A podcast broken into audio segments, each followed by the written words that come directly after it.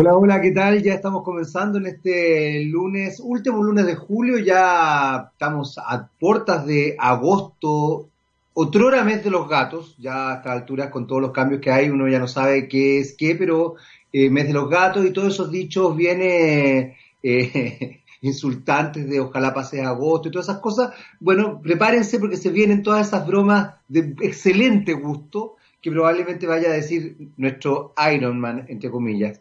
Eh, quiero contarles que, eh, por ejemplo, vamos a, ya, ya fue a Contraloría el decreto ley que eh, modifica la constitución para que la gente pueda sacar su 10%.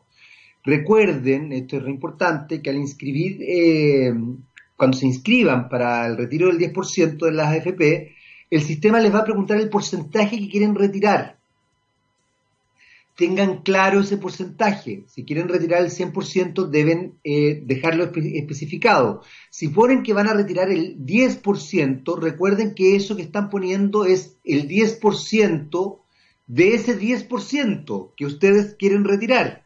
Por ende, si usted quería retirar un millón de pesos y dice que en realidad quiere retirar el 10%, le van a entregar 100 mil pesos.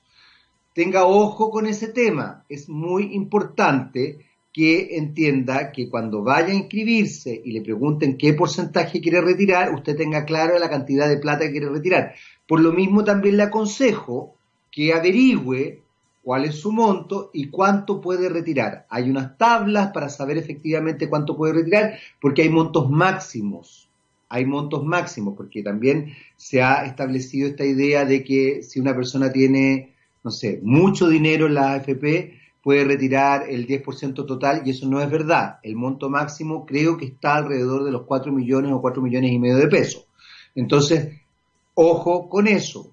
No se, eh, a ver, no se enrede, ayude también a las personas mayores que probablemente puede que tengan mayores, eh, valga la redundancia, mayores dificultades con este tema, porque no es un tema menor, no ha sido fácil, no ha sido fluido y probablemente también van a tratar eh, algunas personas, no todos, con esto no quiero decir que todo el mundo, pero algunas personas van a tratar de hacerlo eh, ver como algo complejo, engorroso y, de alguna manera eh, equívoco, porque lamentablemente más que asumir eh, ciertos errores o asumir ciertas culpas, o no sé si culpa es la palabra más adecuada, pero ciertas dinámicas no bien desarrolladas. Eh, lamentablemente, por lo menos en Chile, nos, nos, gusta mucho ver la paja en el ojo ajeno, no la viga en el propio, y también sabemos que el deporte nacional es el chaqueteo.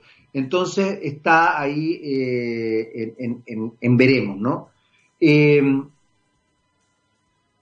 otra cosa que creo importante que tenemos que tomar en consideración hoy día es, eh, es bueno, todo lo que ha pasado con, eh, con, el tema del retiro de las AFP, pero también todo lo que ha pasado respecto a eh, cómo se puede entender ese, ese retiro de las AFP y también entender que en definitiva es un, es un muy, muy pequeño paso para poder desarrollar un cuestionamiento real a este sistema que, que, evidentemente no está funcionando. Y no está funcionando no solo en Chile, sino que también en el resto del mundo. Eh, habiendo dicho esto, nos vamos con nuestra primera canción. Ya va a estar con nosotros nuestra invitada del día de hoy. Ella es jefa de servicios y gestión social en Anglo American. Se trata de Verónica Arenas. Vamos entonces a nuestra primera canción que es Live, el grupo Live. Y la canción se llama I Alone. Muy bien, ya estamos de vuelta y ese era live con I Alone. Eh, recordarles además que nosotros tenemos en All You Need Is Rock un programa que va todos los días a la, a la una de la tarde, ¿no, Gabo? ¿A las 13 horas? Sí, a las 13 horas. Hoy llega Tom York con su banda eh, de rock eh, que se, Radiohead. Es que, me, ¿sabéis lo que me pasa? Me lo mandaron para que lo leyera. Son tan Iron Man, tú comprendes, ¿no? Ya, lo voy, a, lo voy a leer igual como me lo mandó él. ¿ah? Hoy llega Tom York y su banda para llenar de rock una hora completa en TX Radio. Científicamente rockera. No te pierdas All You Need Is Rock con Radiohead. Y después me pone, porfa, si puedes leerlo. Ya, ok, lo leí. Yo quería ser más espontáneo, pero como soy un rebelde, eh, la espontaneidad eh, me la tratan de apagar. Ya está con nosotros nuestra invitada del día de hoy, Verónica Arena, jefa de eh, Servicio y Gestión Social de Anglo American. ¿Cómo estás, Verónica? Muy bienvenida. Muchas gracias por acompañarnos en TX Topics aquí en txradio.com. ¿Cómo va la vida? Muy bien, muy contenta de estar hoy día, de esta fría mañana con ustedes. Sí, es verdad. Me van a retar porque me dicen que yo me pongo siempre este gato cuando hace frío y hoy día hace frío. Y me puse el gato. Eh, Verónica, cuéntanos una cosa. Primero, eh, ¿cómo, cómo, ¿cómo has vivido la cuarentena? ¿Estás en cuarentena? ¿No has podido tener trabajo remoto has tenido que ir presencialmente ahí a, las oficinas de Anglo American? ¿Cómo, ha sido tu, tu situación en este minuto? Sí, bueno, estoy con cuarentena eh, total, bueno, hasta mañana. Mañana tenemos la, esta leve libertad. Em, he trabajado desde la casa desde marzo. En realidad estamos todos en la oficina en Anglo desde las oficinas de, las áreas de apoyo, trabajando desde, desde la casa, lo que ha sido una, un beneficio, digamos, para todos, porque nos ha permitido cuidarnos por una parte y, estar presentes. Yo tengo dos hijos también, entonces también me permite ahí cumplir mis labores de, madre y de profesora, como estamos varias mamás y papás hoy día. Sí, pues, eh, eh, eh, sí, ha sido, ha sido bien particular eso. Yo, mi hijo, bueno, son grandes en realidad y la verdad es que nunca he cumplido ningún rol de profesor con ellos, pero eh, sí de papá. Eh, Verónica, cuéntame una cosa, porque uno una de los elementos que ha, que ha, llamado la atención y que incluso ha sido complejo desde el punto de vista del COVID-19 hoy día ha, eh, ha, tenido que ver directamente con la minería. quizás podrías contarnos dónde están los enclaves de Anglo American, porque, por ejemplo, y quizás no tenga nada que ver con ustedes, o sí, así que cuéntame ahí tú, eh, por ejemplo, hay ciertas zonas, Antofagasta, Calama, eh, que se han visto tremendamente afectadas por esto, y, incluso hay algunas voces que han planteado eh, desde ese punto de vista el, el cierre de algunos, algunas labores. Eh, lo que evidentemente, y por qué te lo pregunto, porque tú trabajas en el área de, servicio y gestión social, evidentemente eh, a los trabajadores eh, les puede afectar muchísimo y también puede directamente afectar al resto de la sociedad chilena. Nosotros somos un país que vive en gran parte de la minería, es uno de nuestros importantes recursos. Eh, ¿cómo, ¿Cómo ha sido esa situación desde cierto punto de vista para ustedes y cómo lo han ido desarrollando? ¿Cómo lo has visto tú también globalmente? Me, interesa esa, esa mirada.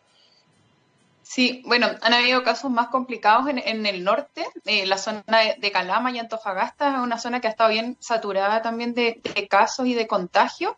En nuestro caso, nosotros no tenemos operaciones en la zona norte, nuestras operaciones están focalizadas en, la quinta región, en Nogales y, y en Catemu y, acá en la región metropolitana que tenemos la, operación Los Bronces.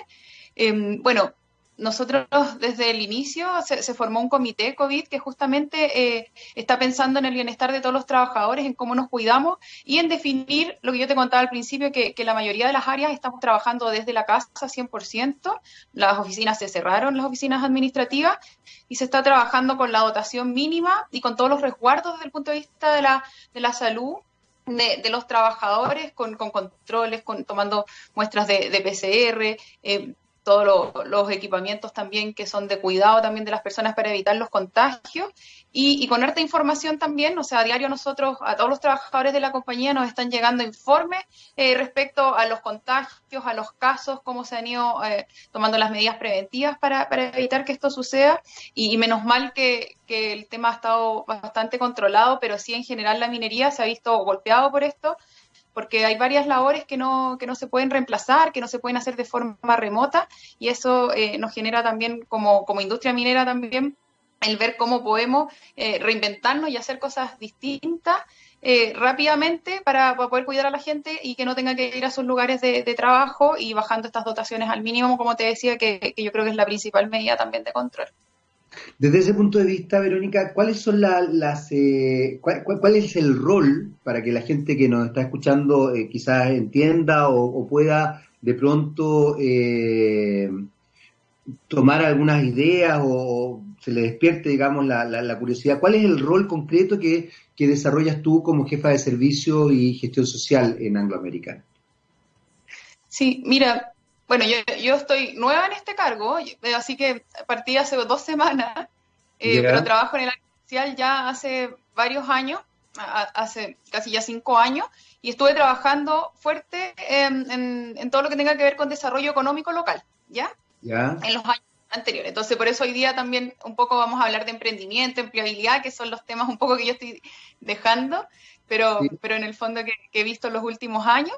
Y, el área particular de, servicio y gestión social eh, tiene que ver cómo nosotros nos preocupamos de que todas las personas que trabajan en la compañía, en las distintas áreas, y cómo nos relacionamos también con, la gente que son colaboradores nuestros, con las empresas contratistas, eh, hacen propios los temas sociales. Cómo nos preocupamos de, de, no eh, poder, eh, o sea, en el fondo de cuidar a las comunidades que están cerca de nuestras operaciones. Y este cuidado obviamente parte por cada uno de los trabajadores que somos parte del relacionamiento, digamos, con todas nuestras zonas de influencia. Entonces hay harto de alineamiento interno, también eh, veo temas, bueno, que tienen que ver más con los números, con los presupuestos. Y, y además dentro de mis labores yo tengo a cargo la coordinación del plan COVID que, son eh, estos 5 millones de dólares en el fondo que Anglo American ha invertido post pandemia y desde marzo a la fecha para poder llegar con ayuda a los centros de salud y también eh, llegar con ayuda a las comunidades que, hoy día están necesarias.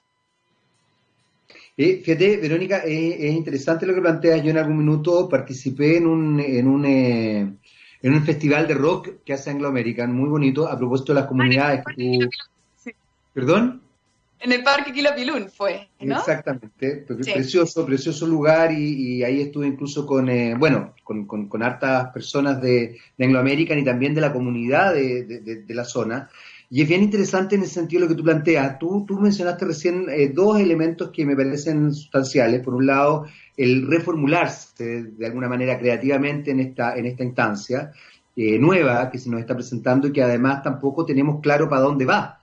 Eh, yo creo que quizás esa es una de las cosas más, eh, ¿cómo se podría decir? Más, más difíciles, que uno en realidad no tiene idea para dónde va esto, porque, porque no sabemos cómo se va desarrollando el, virus, tenemos alguna noción de que efectivamente las personas eh, de cierta edad eh, son más vulnerables o las personas con preexistencias también, pero resulta que nos enteramos de que hay personas absolutamente sanas y de otras edades que eh, los ataca el virus y, lamentablemente no logran superarlo y fallecen. Entonces, la verdad es que, no, por otro lado, se dice que lo más pronto que puede haber una vacuna recién en enero del 2021, pero también desde la misma eh, Organización Mundial de la Salud y también eh, científicos y epidemiólogos dicen que es riesgoso que una vacuna sea tan, tan rápido porque en definitiva puede traer consecuencias. Está, está complejo, está complejo. Desde ese punto de vista y tomándome justamente de tus palabras, ¿cómo se, cómo se empieza a mapear eh, dentro de lo posible como Elwin en realidad, pero sí, dentro de lo posible, el, el, futuro inmediato. Porque yo creo que también proyectar un futuro muy lejano es imposible en este minuto, pero, pero lo inmediato, ¿cómo, cómo se empieza a mapear desde, desde la gestión social, desde los servicios? Tú hablaste también eh, de, establecerse en un trabajo más creativo, de, de, desarrollar innovación, obviamente, obviamente hoy día es fundamental, eh, y de replantearse también el trabajo minero. ¿Cómo, cómo se empieza a establecer ese mapeo? ¿Cómo, cómo lo empiezan ustedes a, estructurar? Sí, Mira, em, yo creo que, como todos, cuando partimos en, marzo, empezamos pensando, bueno, en un mes, dos meses, y así esto se ha ido como extendiendo mes a mes eh, frente a, la incertidumbre. Eh, lo bueno es que nosotros teníamos un camino ya recorrido, o sea, nosotros habíamos incluido, por ejemplo, como un pilar dentro de la estrategia de desarrollo social el tema de la salud.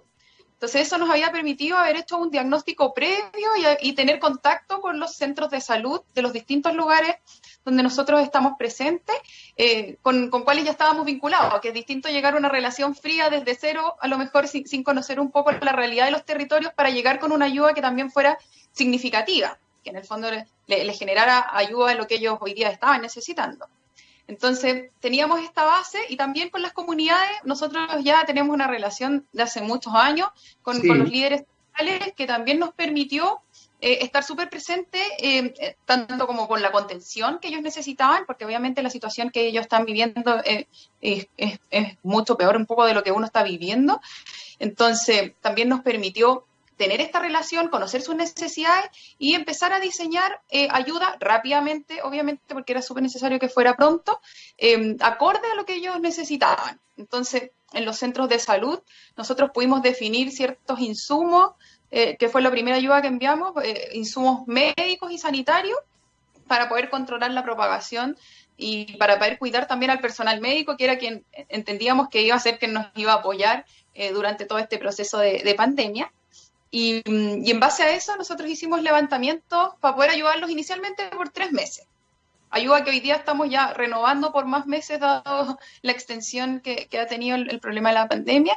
Y, con las comunidades también, bueno, ver qué hacemos. Entonces la ayuda inmediata tiene que ver obviamente con, temas de, cuidarse, con útiles de aseo, eh, con con productos para que puedan sanitizar sus casas, pero también con alimentación, que ya lo estamos viendo. Eh, hay varios programas de, Anglo que se tuvieron que reinventar, los que eran de fondos concursables, eh, abrieron una beta también desde el punto de vista social para poder apoyar a, las organizaciones que están trabajando, por ejemplo, en ollas comunes, que hoy día están tan súper eh, conocidas por, por todos en el fondo.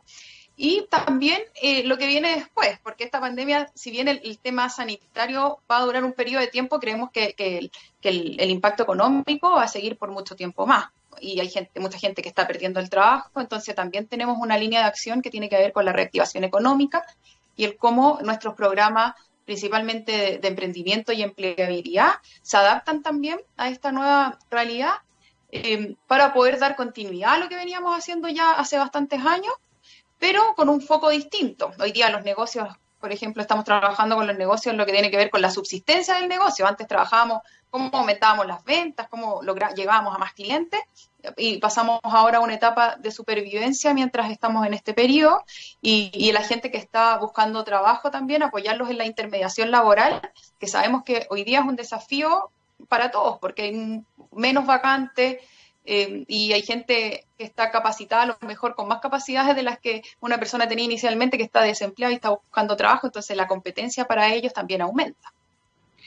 Eh, hay, hay, varios elementos, eh, Verónica, que, obviamente has dicho y que me parece perfecto. Por un lado, me, llama la, me llama la atención, no, estoy mintiendo, no me llama la atención porque conozco el trabajo de Anglo American, como te decía hace un rato, de alguna manera me ha tocado eh, colaborar con ustedes en algunos elementos, por ende sé también el trabajo que han desarrollado con las comunidades y la relación, por lo menos que tienen con algunas comunidades en particular y con sus líderes sociales. Eh, porque de hecho eh, he conversado con ellos y con la gente de Angloamérica y he visto el vínculo, entonces lo conozco. Pero sí me parece que hay gente que quizás nos está escuchando que no tiene idea y que tú acabas de mencionar varios elementos que tienen que ver con justamente el rol social de las empresas, de empresas grandes, en el caso de Anglo American, por supuesto, y desde ese punto de vista, eh, la conciencia respecto a cómo se va, cómo como agente, como un agente eh, social importante, están preocupados de la reactivación económica, de la subsistencia del negocio, por ejemplo, que, hoy día yo creo que es muy, muy importante. Eh, ¿Cómo van desarrollando ese tipo de trabajo? Porque efectivamente la gestión social eh, que, estás desarrollando tú hoy día se amplía radicalmente. No, es, no, se focaliza en una situación puntual, sino que eh, eh, una empresa, la que sea, y en el rubro que sea, en este caso una minera, termina siendo un agente de cambio importante, un agente social importante. ¿cómo, ¿Cómo establecen este, estos focos distintos de lo que tú hablas, de lo que tú hablas, por ejemplo, para eh, fortalecer la subsistencia de un negocio. Y me parece muy importante que hayas ocupado esa palabra, subsistencia, porque hoy día no sabemos, eh, y, ojo, no quiero sonar pesimista porque no es pesimista, sino que tiene que ver con, una mirada realista, eh, no sabemos cómo los negocios se van a ir estableciendo y cómo van a ir cambiando. Y, me imagino que eso incluso le pasa a grandes empresas como Anglo American, que de pronto tienen que estar reformulándose sin salirse de su, de su core, de su, de su, de su área, pero decir, bueno, capaz que esto tenga que efectivamente eh, pegarse un giro radical. ¿Cómo se hace eso? ¿Cómo, cómo, me imagino que tienes un equipo, no me cabe la menor duda, muy bueno, eh, pero ¿cómo, cómo, se, ¿cómo se piensa? ¿Cómo se piensa también en las grandes esferas de pronto esta dinámica que eh, establecen una influencia tan potente para el resto de todos nosotros? porque, porque efectivamente eh, ustedes están metidos en, áreas que son muy potentes y que en definitiva pueden, eh, eh, ¿cómo se puede decir?, que, interfieren, no, sé si la palabra más adecuada es interferir, pero, pero, pero eh, influyen, esa es la palabra, influyen en el quehacer de todos nosotros. Eh, ¿cómo, cómo, ha sido esa, esa pega? Porque me parece interesante que lo cuente. yo creo que, que, fundamental es la visión que tiene la compañía. O sea, la compañía dentro de, de los propósitos que se pone eh, para todos nosotros como trabajadores de Anglo American es reimaginar la minería para mejorar la vida de las personas, lo cual es muy ambicioso.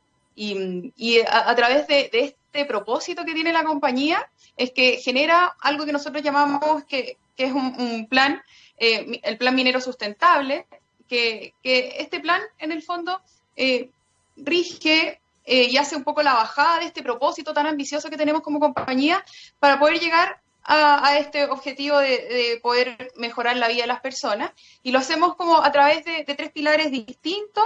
Buscamos ser líderes eh, corporativos confiables. Por una parte, también queremos preocuparnos de, tener un medio ambiente saludable para que tengamos un entorno adecuado también para poder desarrollarnos. Y, también que, esto es el foco un poco del trabajo que nosotros hacemos en el área social, buscamos que nuestras comunidades sean prósperas. Y entonces, en esta búsqueda de, comunidades prósperas es donde nosotros tenemos que, vincularnos con el entorno, eh, conocerlo, respetar sus tradiciones, eh, conocer su realidad, eh, relacionarnos de una forma tan directa con ellos a que también podamos conocer sus necesidades porque eso nos va a generar eh, la base para poder generar nuestros planes de, desarrollo con las comunidades. O sea, si nosotros no los conocemos, obviamente no, no tenemos las herramientas de cómo poder diseñar un plan que sea medida, que conozca sus necesidades, que, vaya eh, la necesidad particular de cada territorio. Hoy día, bueno, estas necesidades que hablábamos por ejemplo, con, el tema de, la reactivación económica, una necesidad nacional, hoy día todo, todo, mundial, te diría, porque todo el mundo hoy día eh, está con problemas de económicos producto de la pandemia. Entonces, nosotros igual nos hemos tenido que, preocupar de, esto y de reenfocar todos nuestros programas, no solo los que tienen que ver con reactivación económica, como te decía yo, los proyectos, los programas que nosotros teníamos que, a lo mejor antes tenían focos distintos, tuvimos rápidamente que refocalizarlos y decir, bueno, hoy día la prioridad y la emergencia y la necesidad de las personas está en estos temas, está en controlar una pandemia, está en cuidar los trabajos, eh, en poder llevar los recursos a, la casa para poder cocinar, para poder tener las necesidades básicas cubiertas. Y, también nosotros nos hemos tenido que reinventar para eso, para ir en la ayuda de la gente que, más lo necesita y que, y que requiere hoy día que estemos muy presentes y muy comprometidos. Nosotros hemos hecho este trabajo durante varios años, pero, pero hoy día la necesidad se hace muy latente y, con cualquier persona que tú conversas, tú sabes la necesidad que, que vive hoy día en lugares súper cercanos. Entonces, como área social también nos hemos hecho cargo de esto porque, porque está bien, en el, en, el, largo plazo queremos mejorar la vida de las personas, pero hoy día hay una necesidad inmediata que nosotros no podemos hacer vista gorda y que por, la relación que llevamos de años de confianza, eh, responsablemente también queremos hacernos cargo y estar presentes eh, en ayudarlos a salir también de esta situación. Y en ese sentido, Verónica, ¿cómo ha sido el vínculo con las comunidades y con los líderes sociales que, yo sé que ustedes tienen una, o por lo menos lo que, lo que he podido ver, que tampoco es que sea tan profundo, pero lo he podido ver, eh, sé que hay un, hay un nexo bien, bien importante y, ustedes están en constante conversación con ellos. Yo, de hecho, me tocó, cuando estuve en ese festival, eh, conversar con, eh, con, una de las líderes sociales de, la comunidad cercana, digamos, y era muy interesante también porque, porque como te dije hace un rato, veía el, nexo y veía la relación que tenían con eh, las personas de Anglo American, entre ellos, digamos, y era un, nexo muy, muy familiar, muy, muy, muy bueno, pero también eh, bien, eh, em, no diría de choque, pero sí de discusión, de, a ver, no de discusión, creo que es una mala palabra, eh, de conversación profunda, por así decirlo. O sea, que de Frentón era, era como, eh, uno veía el compromiso de ambos lados por, por generar una gestión positiva y constructiva en función del el trabajo de Anglo American y del respeto a la comunidad y, como tú bien decías, también de la cultura de la comunidad.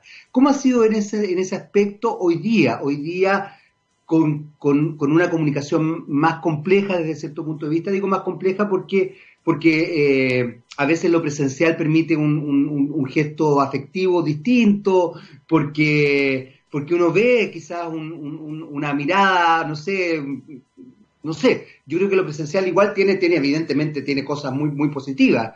Eh, más allá de que hoy día tengamos esto, ¿cómo ha sido ese trabajo, eh, Verónica? Porque me imagino que ahí hay, algo que, ha, puesto una, no sé si una dificultad, evidentemente una dificultad, porque además no todo el mundo también tiene la posibilidad, yo lo he hablado con mucha gente, el tema de la alfabetización digital hoy día es sustancial, y no todo el mundo sabe manejarse en estas áreas, no todo el mundo sabe comunicarse en estas áreas. Por lo mismo, ¿cómo, cómo ha sido eso, Verónica? Mira, ha sido un, desafío, porque eh, efectivamente eh, nosotros trabajamos en comunidades a veces que son más rurales y, que a nosotros que a lo mejor vivimos como en la ciudad es normal tener internet en la casa, eh, tener una conexión más o menos estable. nosotros claro. donde no, no, tienen internet no porque no, no, tengan el plan, sino que ni siquiera llegan la, conexión, la, la red, no, no, tienen la antena, entonces las soluciones también son mucho más profundas las que necesitan. Entonces, eh, ha sido un desafío. Nosotros en general somos bien de trabajo en terreno, de, estar presente, de ir a la reunión, eh, de, estar como físicamente presente. Entonces, también ha sido un desafío el poder conectarnos con ellos. Eh, hemos tenido que, implementar algunas ayudas también desde el punto de vista de mejorar la conectividad donde se podía rápidamente. nosotros también empezar a, ocupar más el teléfono, las llamadas, también a través de los distintas eh, de los distintos programas que tenemos, capacitarlos también en herramientas, en que puedan usar herramientas eh, como esta, como hacer una videollamada, eh, una llamada por WhatsApp, porque, porque al final, claro, había una brecha tecnológica importante. Entonces, tuvimos que empezar también a incorporar dentro de todos los programas una patita que tenía que ver con, con una nivelación desde el punto de vista de las herramientas computacionales, para después de eso empezar a trabajar, por ejemplo, en el negocio porque si, si en el fondo yo no logro conectarme, no, no tengo tampoco cómo poder entregarle herramientas. Entonces, eh, desde los distintos programas hemos incluido eh, una patita, como te digo yo, de nivelación de herramientas tecnológicas, que a lo mejor antes no, no era necesario porque íbamos a terreno, porque si esa brecha existía la solucionábamos de alguna forma físicamente. Eh, y, también trabajar la línea de, la salud mental. O sea, eh, yo creo que hoy día es fundamental porque al final nosotros estamos yendo con, proyectos, con iniciativas, con ideas a, hogares que a lo mejor tienen otro tipo de problemas más prioritarios en este momento. Entonces, también ser súper empático en ese sentido de, también llevarle apoyo eh, para la salud mental, que, yo creo que, que, también va a ser otro, otra de las patitas que nos va a dejar esta pandemia eh, el tema del encierro, de, a lo mejor estamos en un encierro con, mucha gente de nuestra familia que está con necesidades distintas, los niños también se tienen que conectar a las clases, entonces también ha sido eh, el ser bien empático, entender en la realidad en la cual están las familias de nuestras comunidades, tratar de no ser invasivo, pero entregar herramientas que sabemos que van a ser súper necesarias para que ellos puedan también subsistir, porque en el fondo que, que, que se puedan conectar, que se puedan comunicar, que la gente que, los emprendedores, por ejemplo, que, que tenían negocios no pierdan el contacto con sus clientes, que busquen nuevas formas de comunicarse, nuevas formas de llegar con sus productos al hogar ahora que ellos no pueden venir a mi negocio físico. Entonces, ha, sido un reinventarse de, todo, digamos, y, y, y, sí hemos mantenido el foco de mantener la comunicación, lo cual nuestras comunidades lo han valorado mucho porque justamente como decía y tú, de repente no esperan que, una empresa minera eh, mantenga una relación, eh, o sea, estamos todos, hasta las empresas, hasta las grandes empresas, estamos trabajando como en la subsistencia, en el cómo nos reinventamos. Nosotros como trabajadores tampoco estábamos acostumbrados a estar 100% en la casa. Entonces, eh, también como compañía han tenido que estar reinventando el cómo vamos a estar rindiendo desde nuestras casas. Entonces, eh, la gente no esperaba a lo mejor que nosotros mantuviéramos tan constante esta relación con ellos, que estuviéramos preocupados de sus necesidades inmediatas y, que estuviéramos preocupados también de cómo están, de cómo está, como te digo, su, su cabeza, cómo están sus necesidades más psicológicas también cubiertas. Y, hemos, y lo han valorado mucho, porque no lo esperaban a lo mejor, pensaban que íbamos a estar con, otras coordinaciones internas y, han valorado mucho el que nosotros eh, rápidamente nos hemos podido reinventar para darle continuidad a esta relación que tenemos ya desde hace bastantes años y, que no se sientan solos en el fondo, que nosotros estamos ahí y, que si hay que reinventarse porque está pasando algo a nivel mundial, nosotros también demostrarle que tenemos la capacidad de, también de poder reinventarnos, eh, pero, pero no, no perder la relación, como te decía, que tenemos hace bastante tiempo. Verónica, hay, dos, pilares que me parecen sustanciales que ojalá podamos eh, conversar. Yo creo que vas a tener que venir de nuevo porque probablemente me queden miles de cosas en el tintero. Pero, hay dos pilares que, me, mencionaste ahora que me parece fantástico. Me encantó primero que los mencionara. Uno lo has mencionado más veces, que tiene que ver con los negocios, que lo voy a sacar un poquito ahí al lado por el momento. Eh, pero el tema de la salud mental. Eh, vincularse con la cultura de las distintas comunidades no es fácil no es fácil porque, porque, porque cada, cada, eh, cada tribu, por así decirlo, incluso en, las ciudades, cada, cada grupo tiene culturas internas. Las familias tenemos culturas internas que no son eh, fáciles tampoco de, romper, de integrar, de, saber. Uno tiene ciertos códigos, tiene un cierto lenguaje también. Eh, yo siempre lo he dicho muchas veces acá, eh, recuerdo que una vez eh, una, académica de la, de la, Universidad de Chile y de la Universidad Católica eh, a una profesora que le preguntaba cómo le enseñaba a un niño de espacios rurales a, no decir farda y decir falda, y, esta académica, que es una doctora en, en, en, en lingüística, capa, le dijo, pero ¿por qué quiere que no diga farda? Enséñele a decir falda, pero también respétele que su entorno social, cultural, dice farda, porque cuando usted le dice que no se dice así, le está negando a su papá, a su abuelo, a su sociedad, a su amigo, a sus otros compañeros. Eh, amplíele el, mundo en vez de cerrarle el mundo. Entonces dígale que, que, sí puede decirle farda, pero que también se dice falda y que el aprender a decir falda le va a ayudar en ciertos contextos y enséñele que hay otros contextos. ¿Por qué te pongo este ejemplo? Porque justamente lo que tú acabas de decir, Bernica, es sustancial. Entender las comunidades en su cultura y de ahí pongo, digamos, el, tema que tú eh, planteaste, que me parece muy importante, el tema de la salud mental. Debe ser dificilísimo. ¿Cómo, cómo para ti también, dentro de una empresa que además desde cierto punto de vista uno podría decir, bueno, pero ¿por qué se van a preocupar de la salud mental? Se tienen que preocupar porque efectivamente eso implica que culturalmente el, ecosistema, por así decirlo, funcione. Eh, ¿cómo, ha sido ese trabajo? ¿Cómo ha sido ese trabajo? Eh, y perdona que te lleve quizás a una cosa tan específica, pero me pareció muy interesante que lo mencionara. ¿Cómo ha sido ese trabajo con las comunidades? Porque no debe ser fácil, no debe ser fácil por lo que hablábamos recién en relación a la comunicación, porque entender otras culturas nunca es fácil, justamente por lo que te estoy diciendo, porque de pronto uno no entiende ni siquiera el lenguaje, Ahí uno se pierde, uno de repente dice, ¿qué me quiso decir? ¿Qué? Y también ellos se pierden, de pronto tampoco entienden lo que uno les quiere decir. ¿Cómo ha sido ese trabajo? Que me imagino que no debe ser para nada eh, un, camino llano, digamos. ¿Cómo, cómo, cómo, lo ha ido desarrollando? ¿Cómo lo han ido desarrollando? Sí, Mira, bueno, es, difícil porque al final nosotros entendemos que hay, situaciones que nos están afectando a todos y entonces eh, para nosotros la, empatía es mucho más fácil porque, no sé, yo como mamá pienso y digo, bueno, hay mamás que deben estar en sus casas con un internet malo, que no se pueden conectar, que tienen que estar ayudando a sus hijos con las tareas, con las labores de la casa, más encima tienen un negocio que tienen que estar tratando de buscar recursos para poder eh, cocinar y todo. Entonces, hay cosas en las cuales para, para, nosotros o para, para, los que trabajamos en el área social, lo mejor es más fácil.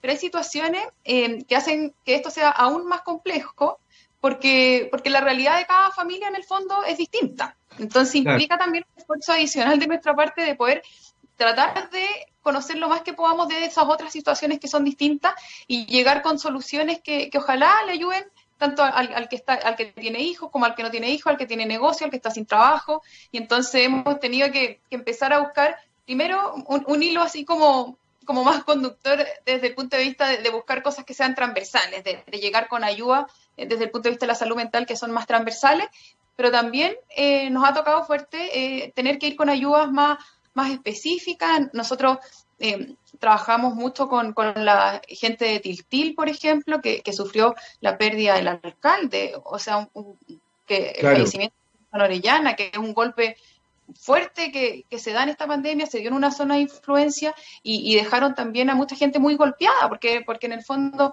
eh, eh, el alcalde era una persona muy querida, que había hecho mucho por su comuna, entonces eh, nos golpeó a nosotros como equipo social, conociéndolo a él, pero, pero ese territorio quedó particularmente muy golpeado, entonces, y, los funcionarios municipales también muy golpeados, teniendo que ellos sobre todo levantarse rápidamente y seguir trabajando cuando, cuando un compañero, alguien muy cercano de su trabajo, su líder, eh, no está y se fue producto de la, también de, todo lo que estamos viviendo. Entonces, eh, en ese caso también hemos ido con ayuda más específica a trabajar con el equipo municipal, ayudarlos también a, levantarse, a que hagan una especie también de catarsis con todo este dolor, porque, porque como la necesidad está siendo tan inmediata, lo, lo que hacemos todos en el fondo es que nos pasa algo que a lo mejor nos causa un dolor y nos paramos rápidamente y seguimos y no hacemos el duelo necesario también, vamos acumulando, vamos guardando, entonces también eh, nos hemos preocupado de, poder generar canales para que ellos puedan hacer catarsis también y, poder pararse rápidamente porque son un apoyo esencial, por ejemplo, en ese caso para la comuna de Tiltil, eh, son un apoyo fundamental para seguir combatiendo la pandemia que todavía está muy presente. Entonces,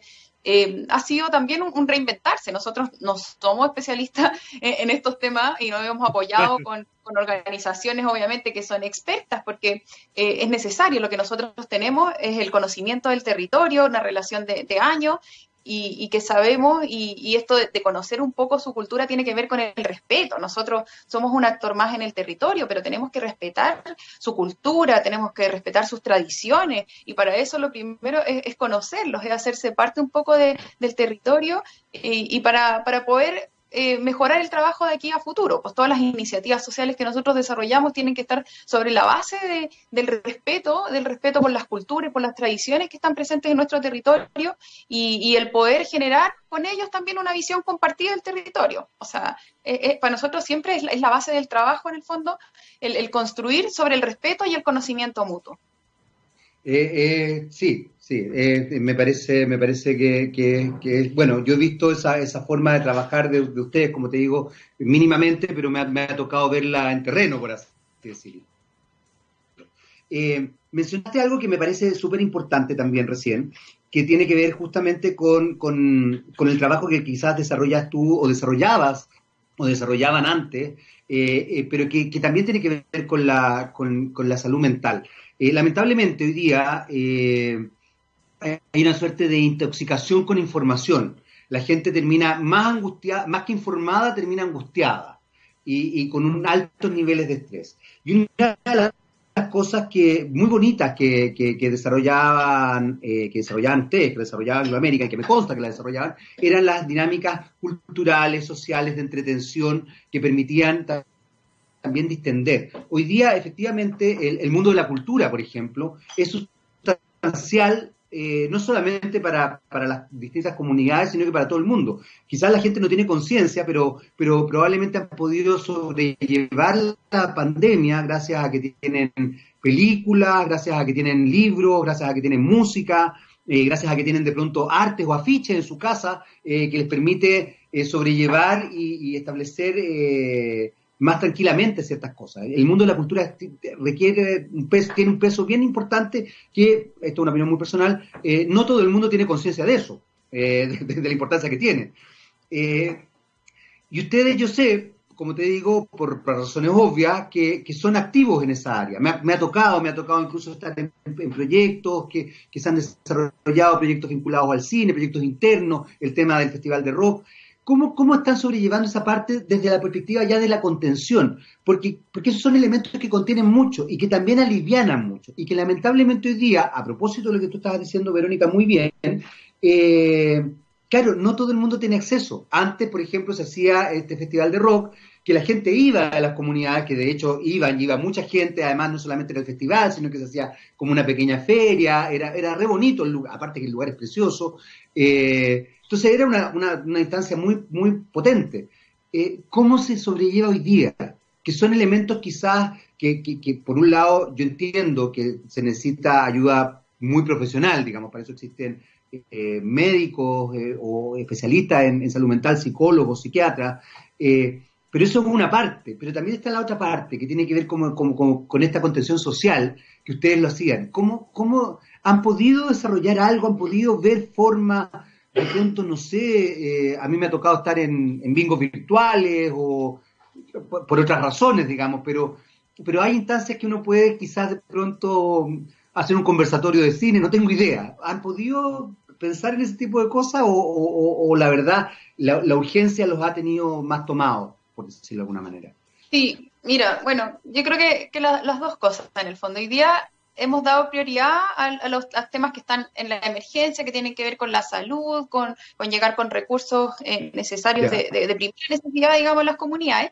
Pero eh, lo que sí hemos hecho eh, y que veníamos haciendo también desde, el, desde el 2017, nosotros estamos, hacemos unos, un archivo fotográfico. ¿ya? del territorio, que es como la primera forma de conocer como su historia a través de la fotografía antigua.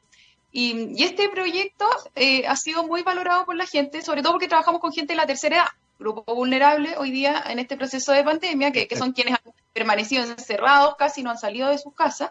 Entonces, a través de, de estos diagnósticos patrimoniales y de este archivo de fotos, eso sí lo hemos hecho. Hemos hecho em, sesiones participativas donde la idea es que la persona nos comparte una fotografía de su familia y esa fotografía viene acompañada de un relato. En el fondo nos cuenta quiénes están en la fotografía, qué estaban celebrando y en base a eso se construye una historia de, tradiciones y, y de cosas a veces salen no sé, sale la iglesia, por ejemplo, de la Merced en Tiltil, o cosas que son ya más emblemáticas desde el punto de vista de la arquitectura, pero, pero lo entretenido es que salen mucho eh, patrimonio inmaterial en el fondo, salen muchas historias respecto a las tradiciones, que esta persona todo el mundo la conoce y es un patrimonio vivo en el fondo, entonces a través de eso eh, la gente ha hecho un poco de terapia también, porque, porque la sacamos del tema de la pandemia y, la, y sobre todo a la gente mayor la hemos remontado en, sus años mozos, digo yo, pero en el fondo eh, cuando ellos están como último modelo contándonos sus versiones, su familia,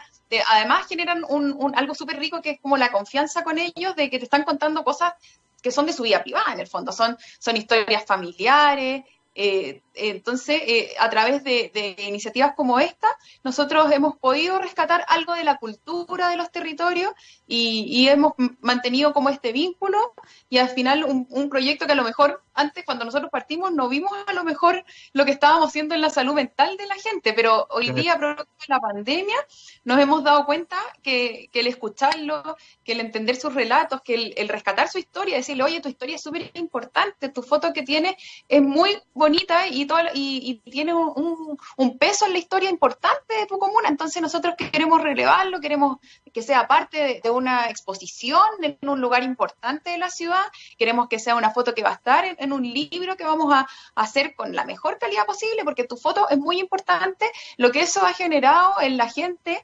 eh, sin duda, ha sido cosas que no esperábamos y que hoy día le han ayudado mucho, porque, porque al final nosotros dijimos, pucha, vamos a tener que congelar este proyecto porque en realidad la gente a lo mejor no está dispuesta hoy día a entregarnos fotos, parecía algo que, a lo mejor era más, más superficial para todo lo que estábamos viviendo y todo lo contrario, resultó ser una iniciativa que la gente valora mucho, que les hemos ayudado a escapar un poco de sus problemas y hacer terapia, a, contar, a hablar de su historia y al sentirse valorado también, que es algo que yo creo que igual la tercera edad tiene un poco perdido, al que, al que son importantes a pesar de, que nos estén contando historias pasadas, su historia es importante y la vamos a relevar en un lugar bonito e importante en la ciudad también. Oye, lo encuentro precioso ese proyecto, ¿no? Fíjate que desconocía y lo encuentro realmente bonito. Además, como tú bien dices, yo creo que los patrimonios culturales intangibles son sustanciales. Eh, sobre todo en, no solamente en Chile, en todo el mundo, ¿ah? es, impresionante. Y qué bueno, qué bueno que, vieron eso porque pensaba, te estaba escuchando y pensaba también en, la importancia hoy día que tienen las habilidades blandas a nivel, a nivel social y también empresarial e incluso económico. Eh, es, sustancial quizás este, este, tipo de, dinámica. Así que qué bonito, qué bonito proyecto y qué bueno que sigan haciéndolo. Ahora sí nos vamos a saltar al otro tema que yo te dije que habían dos pilares que me había mencionado, que, me, que de hecho uno, que es el que voy a tocar ahora, lo has mencionado varias veces. El tema de los negocios y la sustentabilidad de los negocios, la posibilidad de que se subsistan en el tiempo. Cuando tú hablas de los negocios, hablas de todo tipo de negocio, en el fondo es un, es un trabajo que hace Anglo American con la comunidad. ¿A qué voy? Si es la peluquería de, Doña Pepita o de Don Pepito o la botillería Juanita o la panadería no sé cuánto. Eh, ¿Se refiere a eso o se refiere quizás a negocios que tengan más cierta especificidad directa con Anglo American? ¿Cómo, cómo, cómo se está, cómo se, nuevamente voy a ocupar la palabra mapeo, me parece que, que clarifica un poco el tema. ¿Cómo se establece ese mapeo? Son todos los negocios de la comunidad, son algunos negocios, eh, la ayuda es, completa, no, no se puede también, porque puede ser perfectamente vial y obviamente y entendible. Eh, ¿cómo, se, establece esa, esa idea? Es, primero esa vinculación con los negocios. Cuando hablas de negocio, ¿a qué negocio te refieres concretamente? Sí, mira, bueno, eh, nosotros trabajamos con, los emprendedores de, distintos rubros, ¿ya? Y ahí es súper amplio Em, y, todo el trabajo que hacemos con los emprendedores se, enmarca dentro del programa Emerge, ¿ya? Em, que, es, el, es, un programa que, tenemos desde el año 2006 y, a través de este programa nosotros ya hemos trabajado con más de 3.000 emprendedores.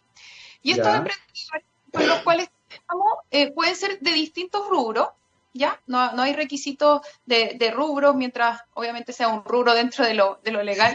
Mencionamos porque Qué bueno que lo aclares.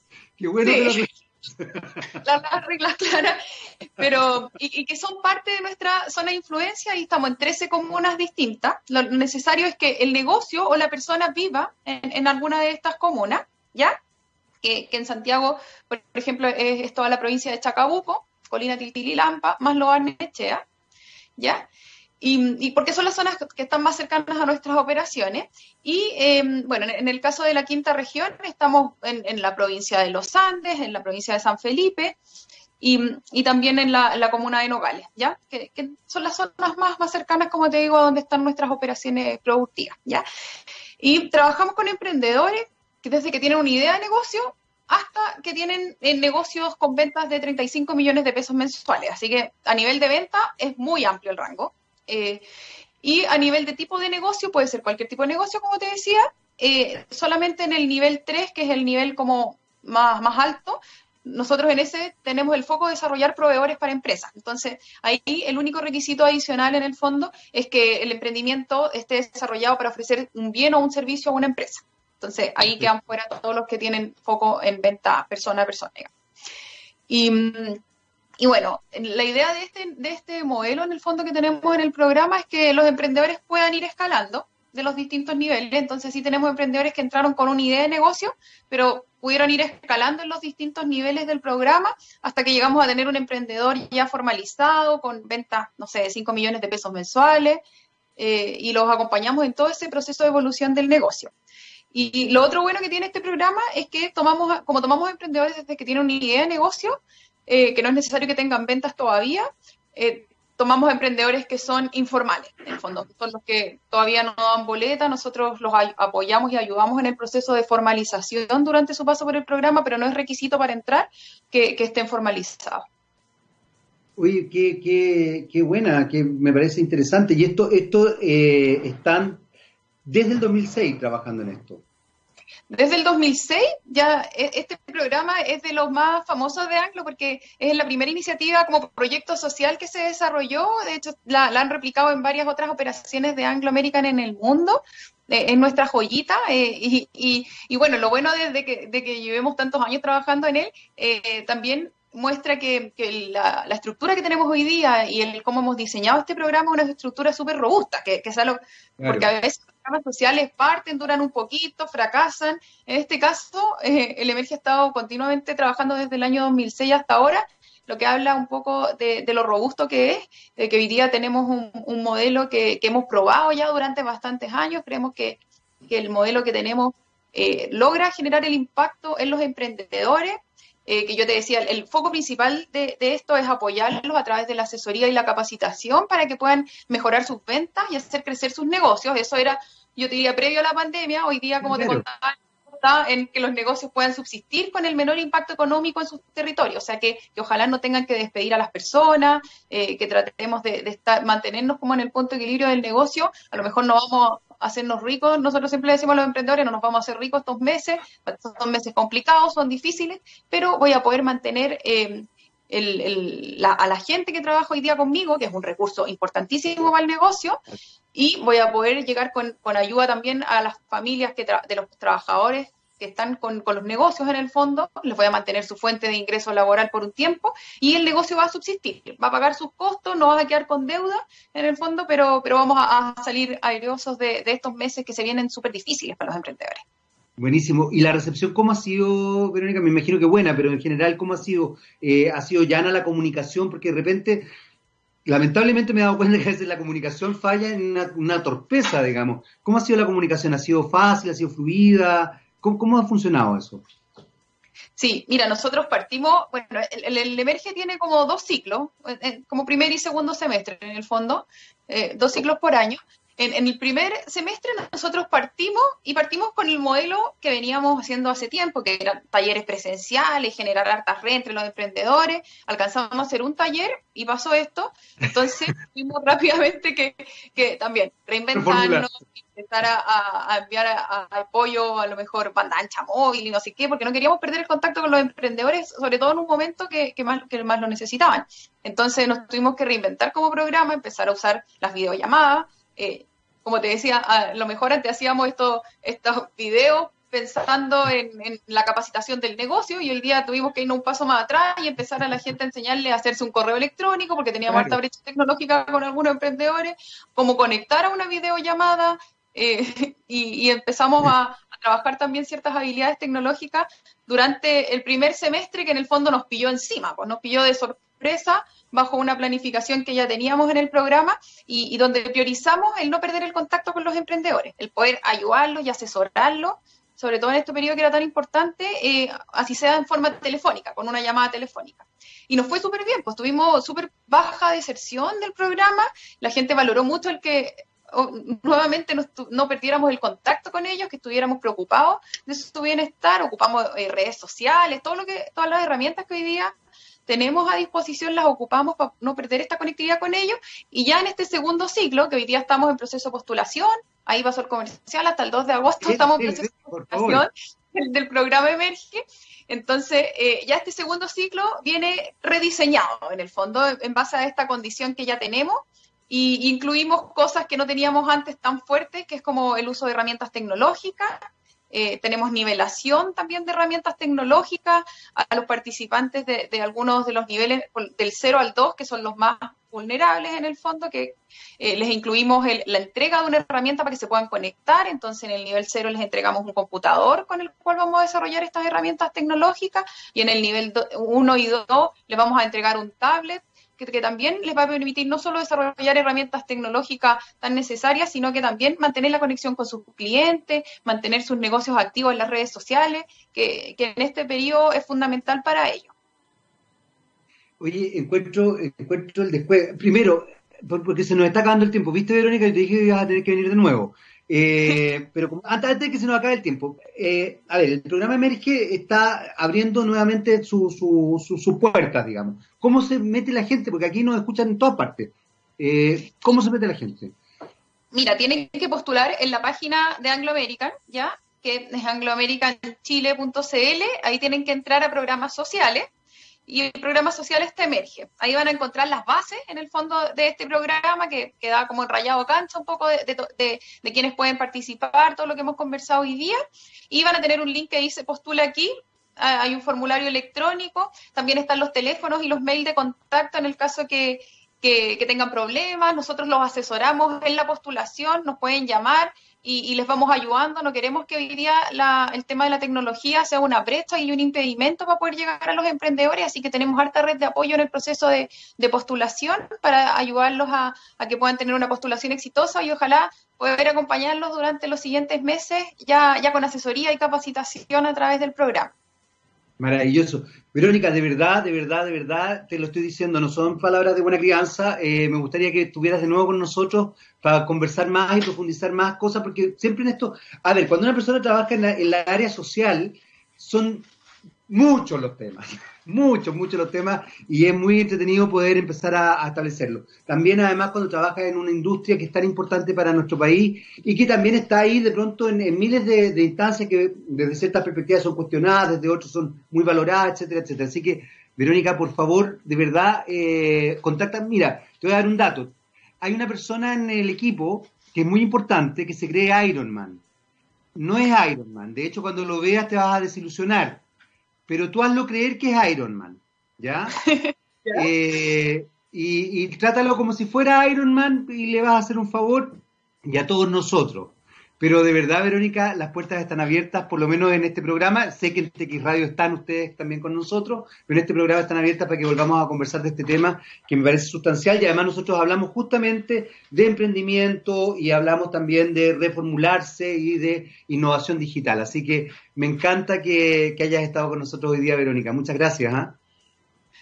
Gracias, Jaime. Yo feliz de poder compartir eh, todos estos programas que sabemos que son de mucho beneficio para la gente. Así que mientras más gente nos escuche, los conozca y participe, nosotros felices de poder recibir. Excelente, las puertas están abiertas, Verónica. Muchas, muchas gracias. Era Verónica Arenas, jefe de servicio y gestión social de Anglo América. Nosotros nos vamos porque ya se viene eh, nuestro rockstar, nuestro gran rockstar, don Gabriel León, con otro invitado, por supuesto, también igual de rockstar que él. Yo los dejo y los dejo con Sharon Van Etten y Serpents. Nos vemos. Chao, chao. Chao, Vero.